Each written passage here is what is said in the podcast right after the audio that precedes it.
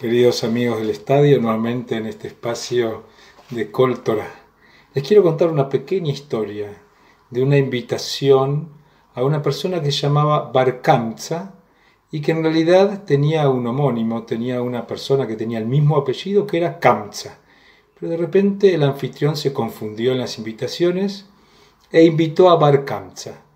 Resulta que este Barkamza no era muy querido por el anfitrión de la fiesta y cuando entró empezó a comer y el anfitrión vio a este invitado y se dio cuenta que se había confundido, lo quiso echar de la fiesta.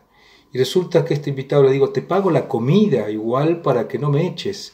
Y no pasó nada. Te pago la fiesta, le dijo Barcamza, pero no me humilles delante de todos y no pasó nada.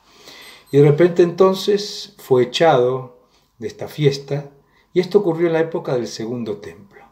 Y este hombre fue a hablar con los romanos y dijo que fue humillado y que los judíos querían rebelarse. Y entonces le dijo al emperador que le mande una ofrenda para sacrificar en el templo, y si los judíos la recibían, esto era señal de que no se rebelaban. Cuando le dio la ofrenda, este Barcamza ofendido por la ofensa de haberlo echado, le hizo algo en el sacrificio por lo cual no se podía tomar porque era un animal no cayer. Y entonces los sabios no tuvieron más que decirle que no podían aceptar este animal ofrendado por el imperio. A partir de ahí, Barkamza va al emperador y le dice, ¿ves que los judíos, y siendo judío, no quieren tu ofrenda y se rebelaron? Y a partir de ahí empezó la destrucción del segundo templo de Jerusalén. ¿Qué les quiero contar esta historia? Todo se hubiera solucionado con una actitud empática del anfitrión diciendo me equivoqué el invitado, pero ¿cuál es el problema? Te acepto y entiendo que tenemos diferencias.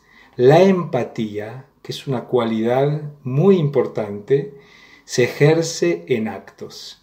Y la idea es que aprendamos de esta situación, porque cuando no hay empatía y apatía e indiferencia, puede llegar hasta la destrucción del segundo templo en un tiempo diferente que nos ha tocado.